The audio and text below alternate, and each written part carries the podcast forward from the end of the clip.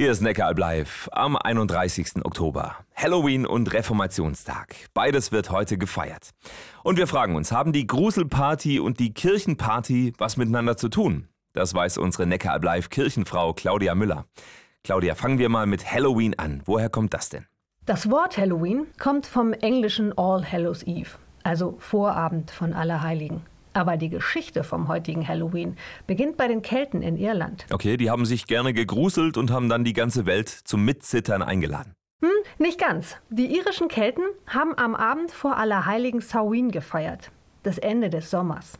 Samhain wäre an sich eine nette Party gewesen, wenn die Kelten früher nicht gedacht hätten, heute Nacht kommen böse Geister, Untote.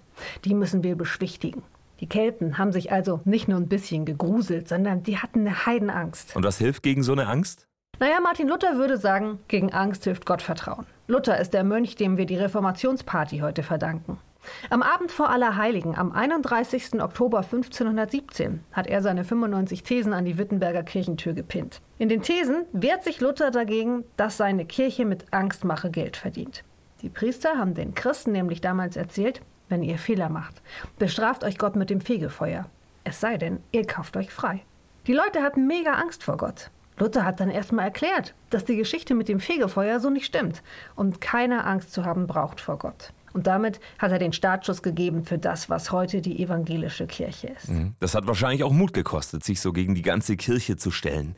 Apropos stellen, findest du, spricht irgendwas dagegen, dass wir unsere Kürbislaternen heute rausstellen? Ach wo, gar nichts. Auch wenn für mich der 31. Oktober mehr Reformationstag ist als Halloween, verstehst du ja bestimmt. Stellt ruhig eure Kürbiskunstwerke raus. Vielleicht ist ja sogar eins mit einem Lachgesicht dabei. Neckaralb live, Kirchenfrau Claudia Müller über lächelnde Halloween-Kürbisse und den evangelischen Reformationstag heute am 31. Oktober.